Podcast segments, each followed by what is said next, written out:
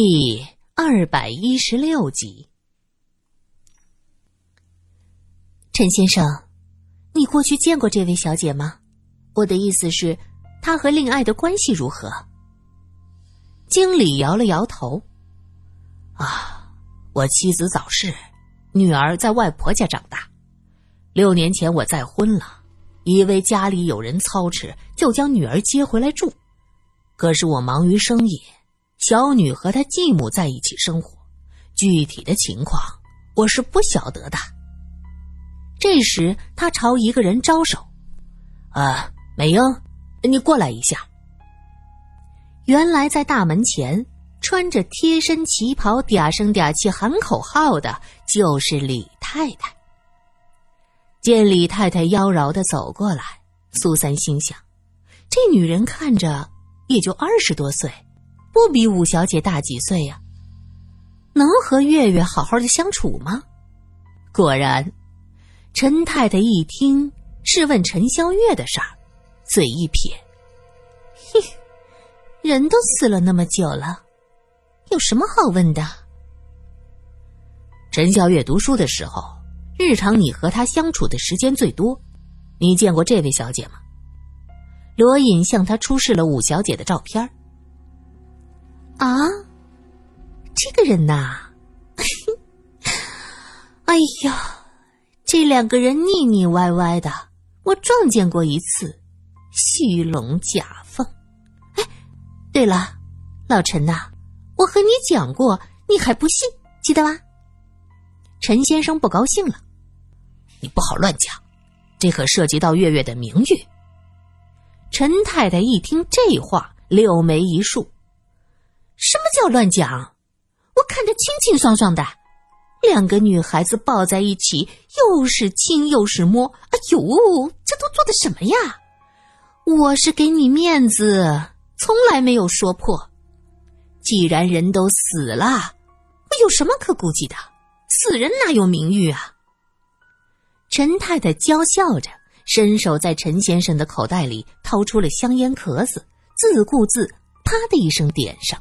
动作娴熟又优雅，看着陈太太的动作，罗隐的眉心拧成个疙瘩，最终问道：“陈太太从舞女变成商人妇，这也算不错的了。”陈太太大惊，眼睛瞪得圆圆的。这你都能看得出来啊？哎呦，这位先生。是此间高手呢。说这话的时候，他眼波流转，眼尾扫了罗隐一下，颇有些勾引的味道。苏三看在眼里，心里不舒服，他微微一笑：“陈太太，我们是警察，你这样的见多了。”陈太太不以为耻，反以为荣，轻轻捅了一下陈先生，他痴痴的笑着。看看，警察小姐吃干醋哟。说完，还放肆的冲着苏三喷了个烟圈罗隐和苏三走了，陈先生埋怨道：“这是什么好事儿嘛？你非得巴巴的说出来，丢不丢人？”陈太太斜着眼睛，似笑非笑，又冲他脸上喷了个烟圈儿怎么，心疼了？我就是要撕开给你看看，别以为你女儿跟个仙女儿一样，别人就是地上的泥。活着的时候清高的不得了，还看不上我，自己又比我干净多少？他竟然是个喜欢磨豆腐的。陈先生怒了：“你够了！”他一脸痛苦，又不敢对妻子发怒，就只能自己憋着。他气呼呼的回到门前，继续欢迎客人。陈太太笑了一下，回头说道：“哎呀，忙了一天了，我得松快松快。老娘不伺候了啊！”说着，扭着腰肢回到办公室。披了件衣服，妖里妖气的从后门走了。他不知道，一双黑白分明的眼睛正在暗处盯着他，只是那双眼睛有些奇怪，突然间变成利眸，眸子细长成一条线，紧接着又恢复了。陈太太走到一间旅馆，直接上楼，在一个房间前敲敲门，那门开了，里面的男人一把搂住她：“怎么才来？人家等了好久，想死我了。”“哎呀，我家那个死鬼，非得搞什么大酬宾，一直不叫我离开。我也想你啊。”两个人搂着进了房间。这男人的声音有些熟悉，正是那唐正义的父亲唐先生。苏三和罗隐来到陈霄月的墓地，看到墓碑前也雕刻着一个天使，上面写着“永远爱你的爸爸和妈妈”。苏三指着墓碑，和唐正义的墓碑如出一辙。不清楚的，还以为是罗平给出的主意呢。罗隐苦笑了一下，苏三这话很刻薄，事关罗平，他也不好再说什么。五小姐，为什么非得扩建坟墓呢？苏三看到墓碑前供奉的香水百合，花瓣鲜嫩，看来是才不久放上的。送花的人也许就在附近。他举目四望。周围是一片松柏林，风吹过，有淡淡的松柏清香飘过来。苏三深深的吸了口气，他仔仔细细的分辨着这些树香、草香和野花馨香糅杂在一起的味道。香味进入鼻腔，过滤一番，苏三闻到一点点五小姐房中植物的气息，但他并不在这周围。罗隐看见苏三微微的闭上眼睛，像是在仔细体味着什么。他没有打扰。过了一会儿，就听到苏三说道：“有一点点五小姐房间植物的气息，她应该已经走了。这花就是她送的，所以沾上了她的味道，不是很重。”罗隐绕着月月的坟墓走了一圈。他找不到任何线索，墓外罩着灰白色的水泥，圆圆的一个馒头包。也许五小姐说的不是扩建，而是修建的更好看一点。苏三蹲下身子，一点点看着屋外面的水泥壳子。突然间，他叫道：“哎，这里有条缝！”罗隐顺着苏三手指的地方看过去，果然是一条细细的裂缝。再仔细看，这裂缝竟然贯穿了整座坟茔。原来是坏了呀，怪不得五小姐要重新修建呢。看来五小姐还挺成情的。她是学文学的出身，这种女子相恋的事情在明清文人笔记小说中并不罕见。苏三也不觉得奇怪，可是听在罗隐的耳朵里，这就是讽刺和挖苦。他很生气，想都不想，一巴掌就拍在那裂缝处。突然，砰的一声，那裂缝开了。苏三原本挨着坟墓，吓得呀的一声尖叫。他抓着罗隐的胳膊：“这这是什么？”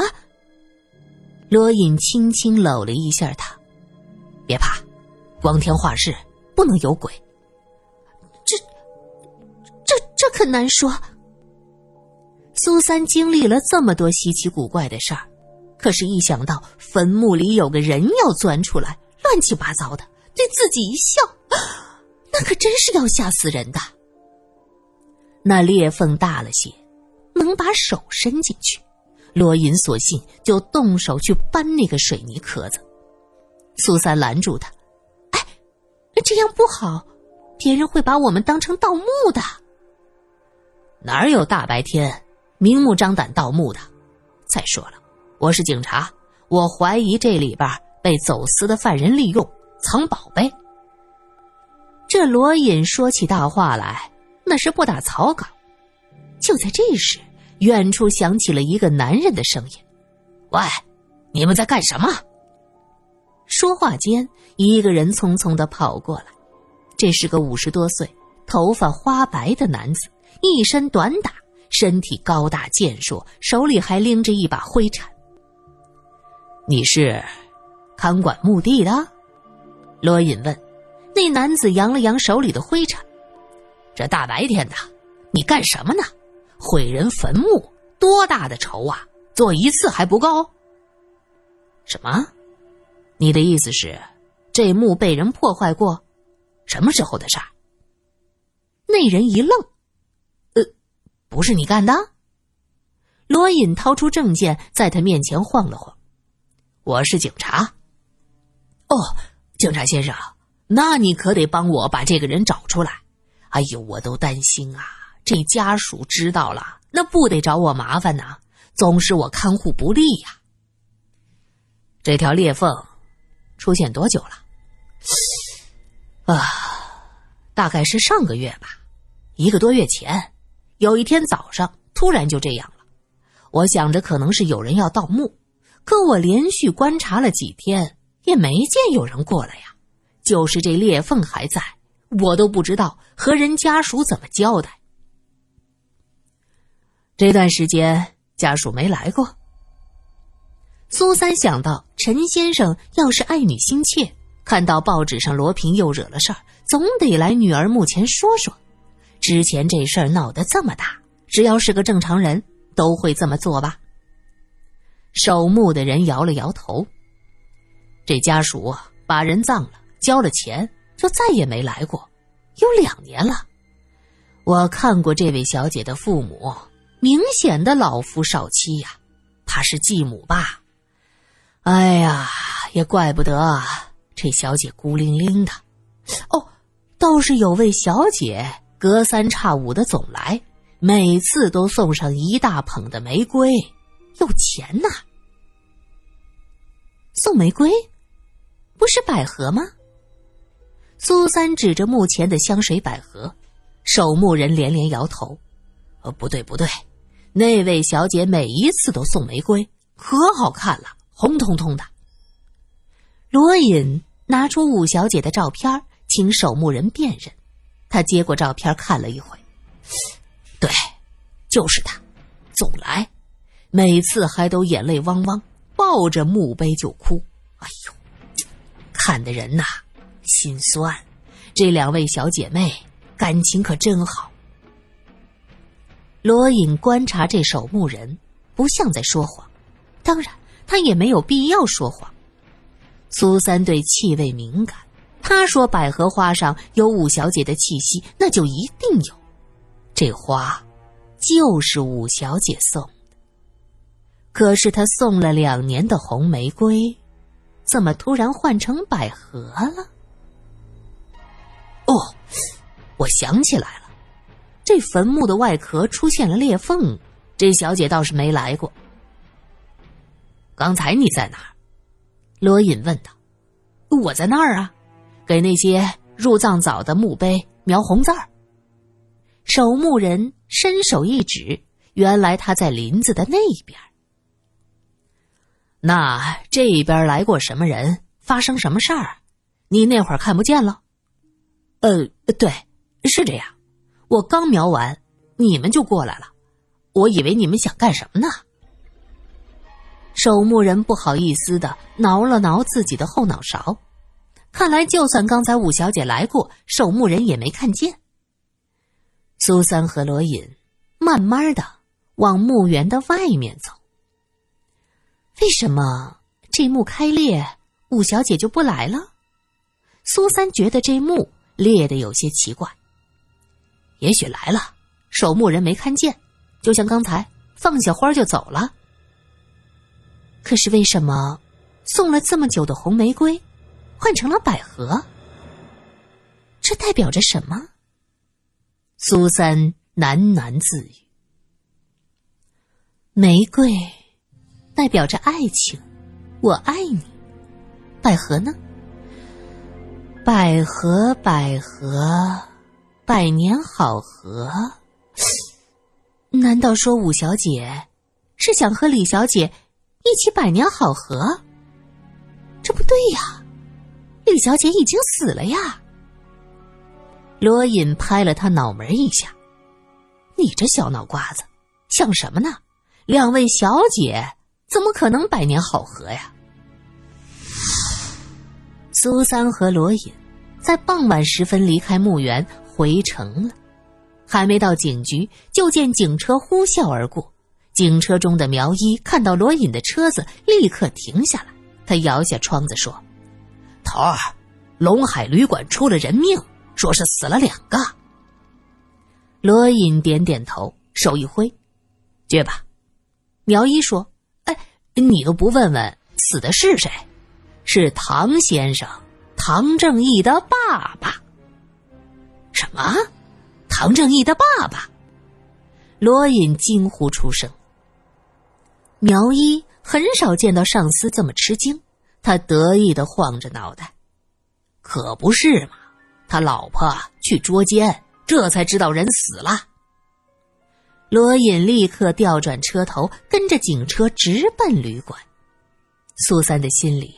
有种不祥的预感，他总觉得这件事儿没这么简单。龙海旅店门面不大，进了门发现里边是自有乾坤，三层，每层二十个房间。据苗一介绍，因为地点比较隐秘，门脸也低调，这里是很多男女偷情幽会的地方。说到这儿，苗一连忙解释。哦，呃，我是听说的，呃，听说的。刚走进旅店，就听到一阵惊天动地的哭声，一个女人抓着那个中年男子的衣服领子，大声喊着还她丈夫。那男子被她扯得透不过气来，瞪着眼睛呼哧呼哧语无伦次：“是是你男人自己来的，关关关我们旅店什么事儿？有本事有本事看好你男人呐！”苏三看得分明，这正是那位舞女出身的唐太太。唐太太和旅馆的老板厮打在一起，苗一大喝了一声：“有完没完？警察来了还放肆？小心我把你们都抓回去！”唐太太闻言，见喊他的是个英俊的青年，立刻用头去撞苗一，嘴里叫着：“哎呦呦呦呦，警察了不起啊！”哎呀我好怕的，我男人死了，我也不想活了，装死算了。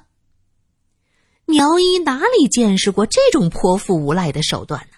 当即往边上一闪，那女人直直的撞向楼梯，结果她自己却在撞到栏杆时生生的站住。她回头哭号：“好啊，你想撞死我？呃，不敢不敢，太太。”是你自己说撞死得了，我是在满足你的要求呀。苗一一摊手，一副不得已的样子。罗隐实在是看不下去了。好了，不跟你一般见识，你不要做出这种样子。你的丈夫是怎么死的？我们自然会给你一个交代。唐太太是舞女出身，这看人的眼光很是毒辣。和老板闹，不过想多讹几个钱。现在见到罗隐发怒，立刻乖乖的软下了，打开小猪皮包子，掏出手帕，擦着并不存在的眼泪，声音哽咽：“探照先生，你可要为我做主呀！我真是……哎呦呦，我这是什么命啊？这个姓唐的，居然和粉菊花那种女人搞在一起！哎呦！”真是丢死人了！我以后还怎么见我那些小姐妹？我连粉菊花都比不过，我不要活了！粉菊花是谁呀？苏三心想，她原来不是因为丈夫死了而伤心，而是因为自己比不过别的女人。那，就是那个贱人！哎，我跟你们讲啊，下午那会儿我在家里呀，哎呦！我这个眼皮子老是跳，哎呦，那跳的我是心烦意乱，我就觉得会有事。于是，我就到我老公的店铺去找他。苏三冷冷的问：“怎么，唐先生开始做生意了？”“哼，我们也不算白养那小鬼一场，这不，罗少爷给的钱吗？我老公啊。”就开了一个干果铺子，贴补家用。我赶到铺子里，伙计说他早都走了。我越想越可疑，就到这儿，结果怎么着？真叫我给撞见。你怎么知道他会上这儿来？哎呀，这个男人偷腥也不是一两次，总到这儿来。就是我，有时候也会带客人过来。价格划算吗？你的客人，苏三愣住，心里想着：不是吧？不会是我想的那样吧？那女人妩媚的一笑，挺了挺胸，眼神瞟向苗一。女人嘛，尤其像我这样漂亮的女人，总有几个追求者呀。就到这儿坐坐了。苏三黯然，他想象不到这女人能脸皮厚到这个地步。